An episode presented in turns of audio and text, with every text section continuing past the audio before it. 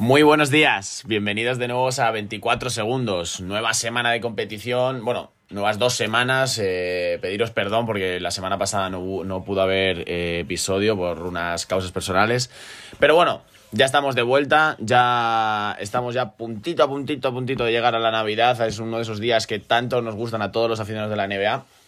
Pero antes de empezar a hablar sobre, sobre ese día y sobre otras cosas, vamos a hablar sobre noticias que han ocurrido en estas dos semanas que llevamos sin, podcast, ¿no? Eh, sobre todo, eh, muchas noticias de, lesiones y de vueltas de jugadores a las canchas, eh, unas que tanto nos alegran y otras que por desgracia, bueno, las, las lesiones al final son parte de este deporte y tenemos que vivir con ellas, ¿no? Una de las primeras que quiero destacar, aunque no sea de un jugador actual de la NBA, es la de la Melo Ball, el potencial número uno del próximo draft del que tanto hemos hablado en este podcast. Que bueno, se lesionó jugando, ya sabéis que él está jugando en Australia eh, con los con los Hawks. Eh, está sorprendiendo a, a, todo, a todos los equipos de scouting de, de la NBA. Y se ha lesionado, se lesionó, tiene una lesión en el pie que se perderá aproximadamente cuatro semanitas. Eh, es verdad que ya lleva casi dos, lleva semana y media lesionado, entonces estará a punto de volver. Pero bueno, mm, como siempre, muchas ganas de ver lo que, lo que pueden hacer las futuras estrellas, ¿no? Después, los Raptors. Los Raptors no han tenido la mejor de sus semanas, han perdido a Margasol. Eh, no se sabe exactamente cuál es el, periodo de tiempo que va a estar de baja. Tiene una lesión en lo que es el bíceps femoral. Eh, dicen que más o menos será un par de semanas lo que, lo que Mar se pierda. Pero bueno, sí que es verdad que no hay, no hay nada confirmado, pero el gran problema viene porque no solo la lesión de Margasol, también se le suma la de Norman Pau, que venía haciendo una temporada increíble, por fin había dado ese salto de calidad que, esperaban los Raptors cuando le eligieron el draft.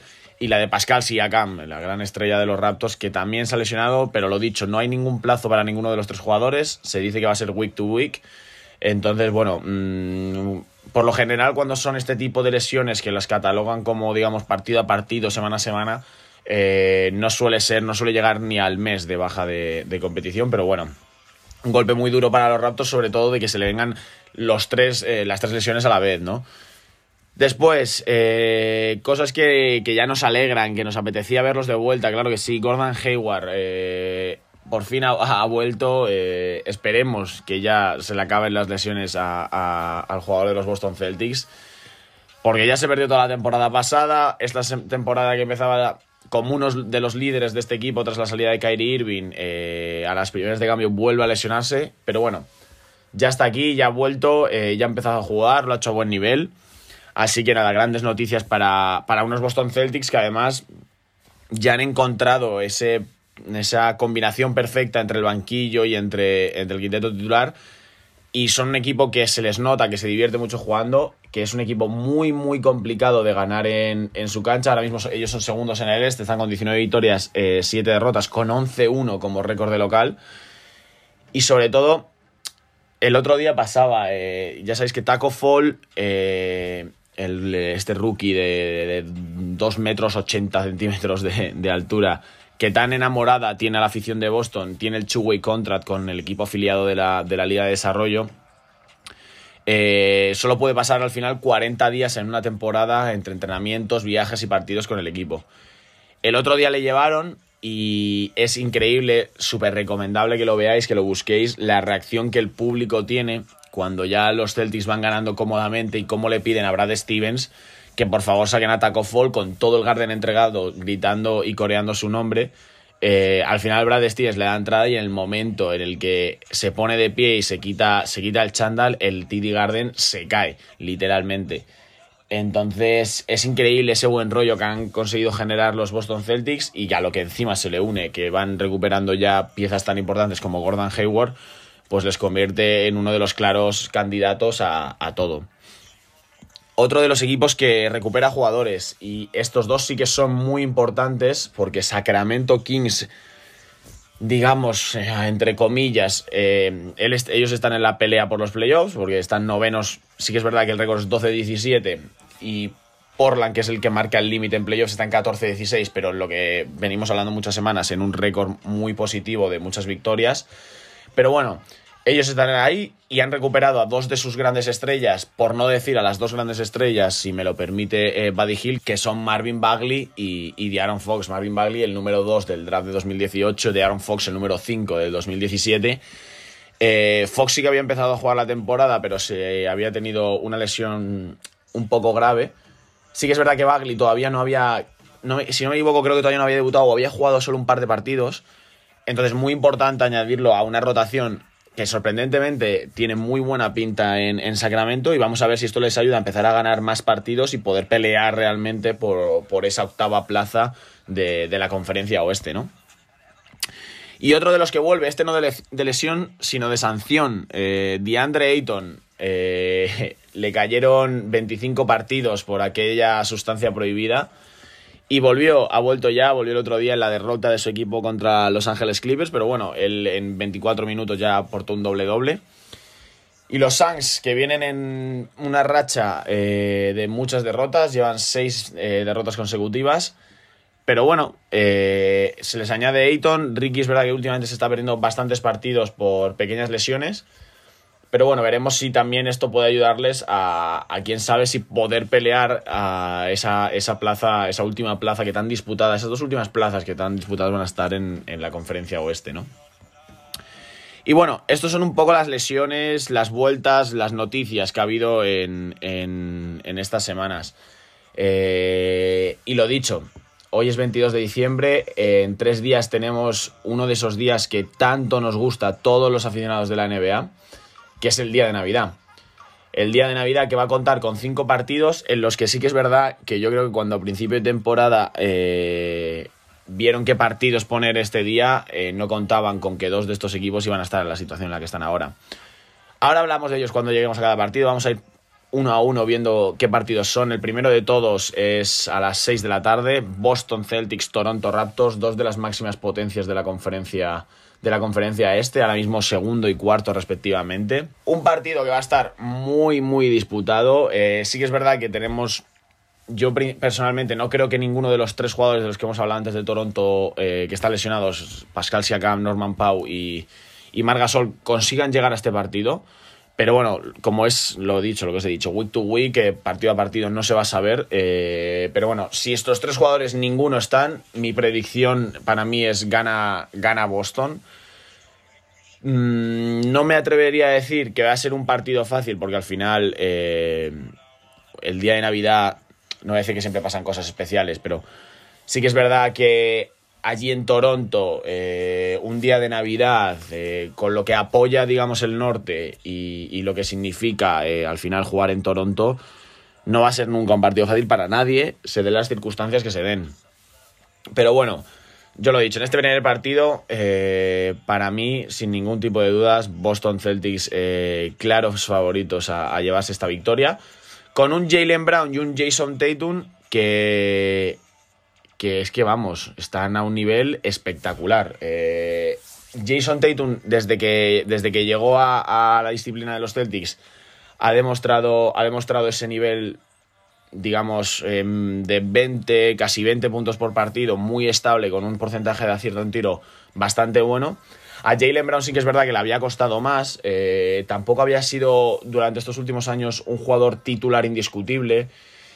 Eh, típico jugador que a lo mejor en muchos momentos importantes de los partidos no confiaban en él, pero este año ha dado un salto buenísimo. Es increíble lo bien que está jugando Jalen Brown, tanto en ataque como en defensa, que eso sí que es verdad que en defensa siempre había sido un jugador eh, muy, muy, muy bueno. Entonces, lo dicho, mm, primer partido, para mí victoria para los Boston Celtics. Segundo partido, cuidado la bomba, cuidado el partidazo que hay aquí. Milwaukee Bucks, Philadelphia 76ers, el mejor equipo de la NBA. Contra un equipo que yo es que no, no sé qué es en Filadelfia. Algo pasa en Filadelfia y no tengo ni idea. O sea, mm, ellos están ahora mismo 21-10, pero no se les ve como un equipo eh, que meta miedo a sus rivales, que, que los partidos por paliza, que sean un bloque ahí fuerte. No sé exactamente lo que es, no sé si es la gestión de Brett Brown, no sé si es que esto yo esto, esto seguro es un problema en Filadelfia, pero no sé si es la clave, que es la falta de banquillo. Al final ellos tienen un quinteto mm, Joel Embiid, Ol Horford, Tobias Harris, George Richardson, eh, Ben Simmons. Y a partir de ahí no, no hay mucho más donde poder rascar. El sexto hombre estaría entre James Ennis y Mike Scott, pero que tampoco son jugadores que te vayan a dar, a, dar gran cosa. Y después el rookie, Matthijs Tibul, eh, yo creo que es un jugador más defensivo que ofensivo. No sé, lo de Filadelfia la verdad que es un misterio. Eh, ¿Por qué no terminan de, arrancar siendo probablemente uno de los mejores, si no el mejor quinteto titular de la, liga? Y en el otro lado, Milwaukee. Milwaukee que cortó, la, vio cómo se cortaba eh, esa racha de, victorias ante, ante, los Dallas Mavericks, eh, pero que luego reaccionaron a lo grande en ese partido que tanto estábamos esperando todos, Milwaukee Bucks o Los Ángeles Lakers. Mm, no voy a decir con facilidad, pero sí que es verdad que sin demasiadas complicaciones los Bucks y encima sin Eric Bledsoe se deshacen de los Lakers. Así que bueno, yo me repito, ahora mismo los Bucks sin ningún tipo de duda son los claros candidatos a ganar el anillo. Y también para mí son los favoritos para llevarse, para llevarse este partido, aunque también es en Filadelfia. Pero yo aquí no tengo dudas, eh, ante Tocumpo y compañía se llevan, se llevan esta victoria. Siguiente partido. Este es uno de los que decíamos que probablemente la NBA cuando, cuando hizo los calendarios y, metió los partidos el día de Navidad no pensaba que este partido fuera a ser así porque sí que es verdad que de primera suena mucho mejor de lo que tristemente ahora va a ser, que es Houston Rockets, Golden State Warriors. Una pena, la verdad, es que no, no hay otra forma de definirlo. Es una pena ahora mismo los Warriors que son el peor equipo, ahora ya al menos empatado. Eh, pero es una pena ver a los Warriors así y tener que ver en, el, en un día de Navidad un Houston Rockets Golden State Warriors eh, en casa también de Golden State de esta manera. Por su parte, los Houston Rockets que siguen a lo suyo, que vienen de una de las victorias para mí más sorprendentes de esta temporada, aunque luego cuando lo he analizado, sí que es verdad que veo a los Rockets como uno de los equipos más peligrosos a la hora de poder emparejarse con los Clippers. Eh, los Rockets ganaron a los Clippers el mismo día que los Bucks ganan a los Lakers. Y tras analizarlo sí que es verdad que aunque los Clippers tienen muy buenos defensores, al final tienen a, algunos de los mejores defensores de la liga, parar a Harden es prácticamente imposible. Y a lo mejor pones todos tus empeños en parar a Harden y luego te pasa lo que pasó ese día que Westbrook eh, estalla con 40 puntos. Pero luego lo que pasa es que es verdad que, que, Houston también tiene buenos defensores para conseguir parar a, a, las armas ofensivas de los Clippers. Entonces, bueno, para mí, aún así, la sorpresa sigue siendo mayúscula que los Rockets consigan ganar a los Clippers. Parece, esto de mayúscula suena como que, claro, que los Clippers ganarían 10 de 10 a los Rockets. No sé si 10 de 10, pero yo en todo momento me imagino que las armas ofensivas de los, de los Rockets, que son Harden y Westbrook, eso pueden ser muy fácilmente parados por gente como Patrick Beverly, como Paul George o como Kawhi Leonard, y que luego en defensa ellos pues sí, PJ Tucker puede, puede parar a lo mejor a George o a Kawhi, o al menos intentarlo. Pero no veía mucho más eh, fuera de eso y la verdad que completamente equivocado. Ben McLemore, eh, Clemons y demás eh, hicieron un trabajo defensivo encomiable. Entonces, bueno, mm, a tener en cuenta siempre, al final los Rockets siempre van a estar ahí con, con un James Harden que sigue batiendo récords de anotación y de promedios de puntos en, en una temporada. Aquí creo que en este partido no hace falta que diga mucho más. Creo que Houston, lógicamente, se lo lleva fácil y quién sabe si con récord también en un día de Navidad para, para James Harden en anotación, ¿no? Después, el gran partido, para mí el gran partido de estas navidades, 2 de la mañana, Derby de Los Ángeles, Lakers Clippers, eh, con los Lakers como equipo local. Ya se han enfrentado una vez, se enfrentaron el primer día de temporada con los Clippers ganando eh, aquel partido sin Paul George muchas, muchas ganas de este partido. Los Lakers vienen en racha de dos partidos seguidos perdiendo. Perdieron en Indiana primero y después el que ya hemos hablado en, Milwaukee. Y a ver, vamos a ver cómo, cómo reaccionan. Yo os lo, dije hace, hace un par de semanas que los Lakers venían con un calendario bastante, bastante complicado hasta final de año. Y bueno, todo eso que habían ganado con la idea de que no paran de ganar fuera, que era un equipo sólido, que habían conseguido ganar a, a Denver, a Utah, a equipos buenos se puede venir abajo si realmente con los tops, tops, tops pierden con todos ellos. O sea, si ahora mismo pierden con Milwaukee, con Clippers ya sería la segunda derrota de la temporada con ellos.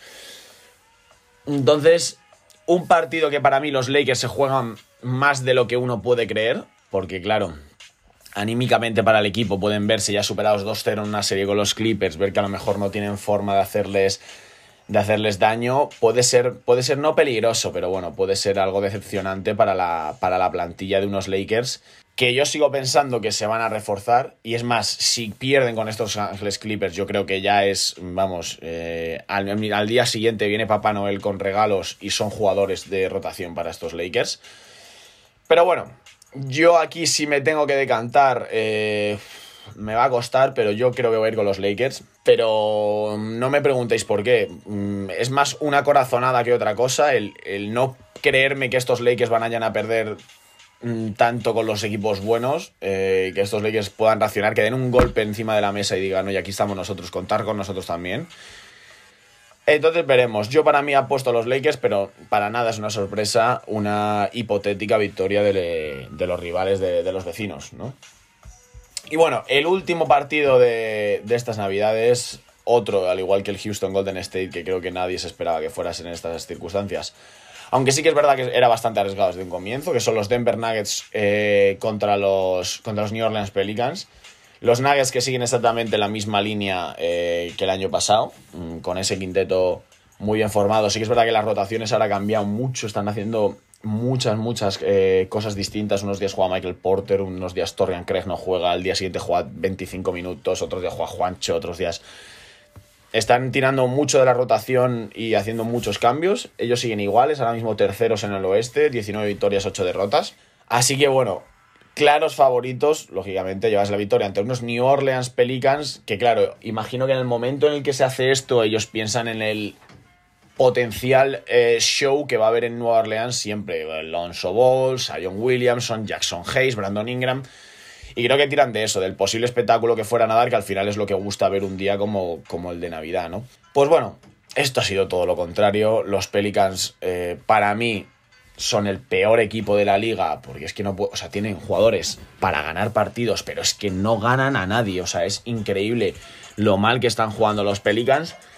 Y, al final tienen una victoria más que unos Warriors sin ninguna de sus estrellas, o que bueno, hasta hace poco no había ninguna de sus estrellas. Para mí es la gran decepción de la temporada lo de los Pelicans, pero bueno, mm, también veremos, mucha gente dice que Sion cada vez está más cerca de volver, yo no lo creo, la verdad, el otro día no terminó, no me acuerdo quién fue, creo que fue Jalen Rose en un programa, el exjugador de los Pacers, que decía que no creía eh, jamás que Sion Williamson fuera a jugar 82 partidos en una temporada por el tema de lesiones. Y yo, sinceramente, a pesar de, del amor que padezco por, por Sion Williamson, creo que es una verdad como un templo. El peso que tiene y la movilidad, el tipo de movimientos que él hace, lo fuerte que se mueve, es que es, sinónimo de lesiones en las rodillas eh, cada dos por tres. Ojalá, ojalá no sea así, porque de verdad, para los que nunca hayáis visto a Sion eh, jugar, los que no lo visto jugar en Duke, es un auténtico espectáculo ver a jugar a este chico. Ojalá le vaya, le vaya lo mejor posible con las lesiones, que vuelva rápido de esta, que empiece ya a jugar a la NBA, que empiece eh, a demostrar lo, bueno que es y por qué es un número uno.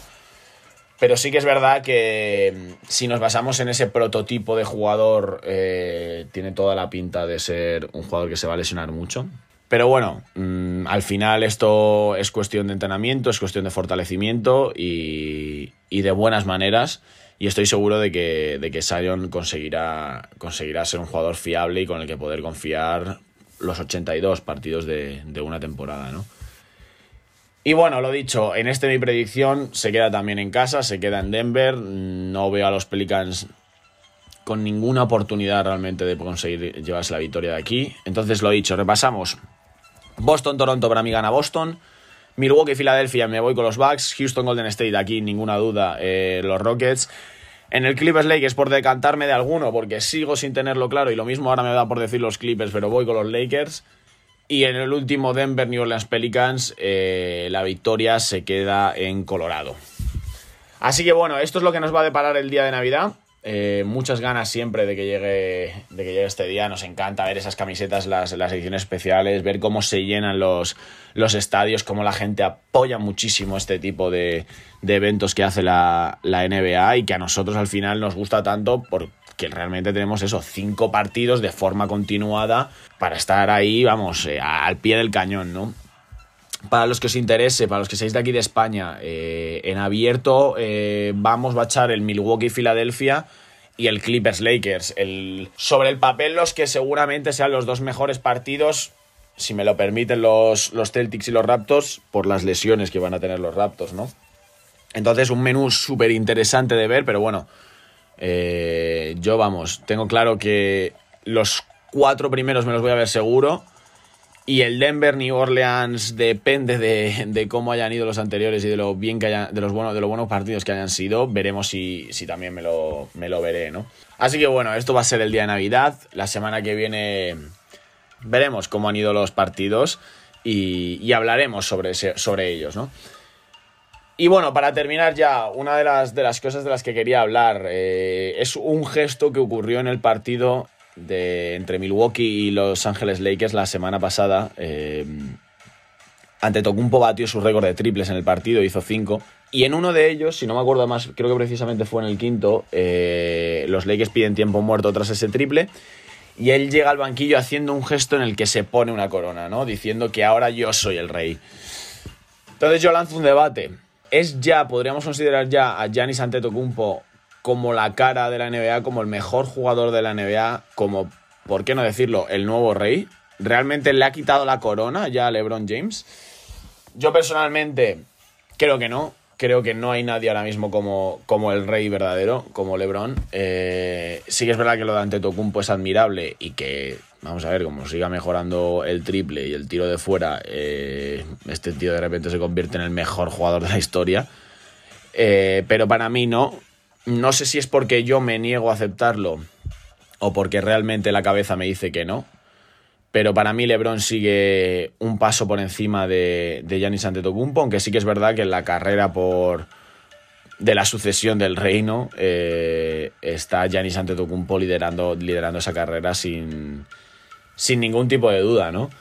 Así que, bueno, eso, quería lanzar este pequeño, este pequeño debate para que me contaseis vosotros lo que, lo que pensáis, o si no es ninguno de ellos, a lo mejor para otro es eh, Luca Doncic o es James Harden el, favorito para destronar a, para destronar a LeBron, ¿no? Así que, bueno, esto ha sido todo por este episodio de 24 segundos. Eh, os voy a dejar eh, en la descripción mis redes sociales por si acaso pasa algo como la semana pasada en la que no podemos eh, hacer el episodio para que estéis atentos porque al final ahí es donde va a haber va a estar toda la información. Y nada, lo dicho, que tengáis una feliz Navidad, que lo paséis genial con vuestras familias y con vuestros amigos y sobre todo que el día 25 que veáis mucha NBA y nada, nos vemos la semana que viene.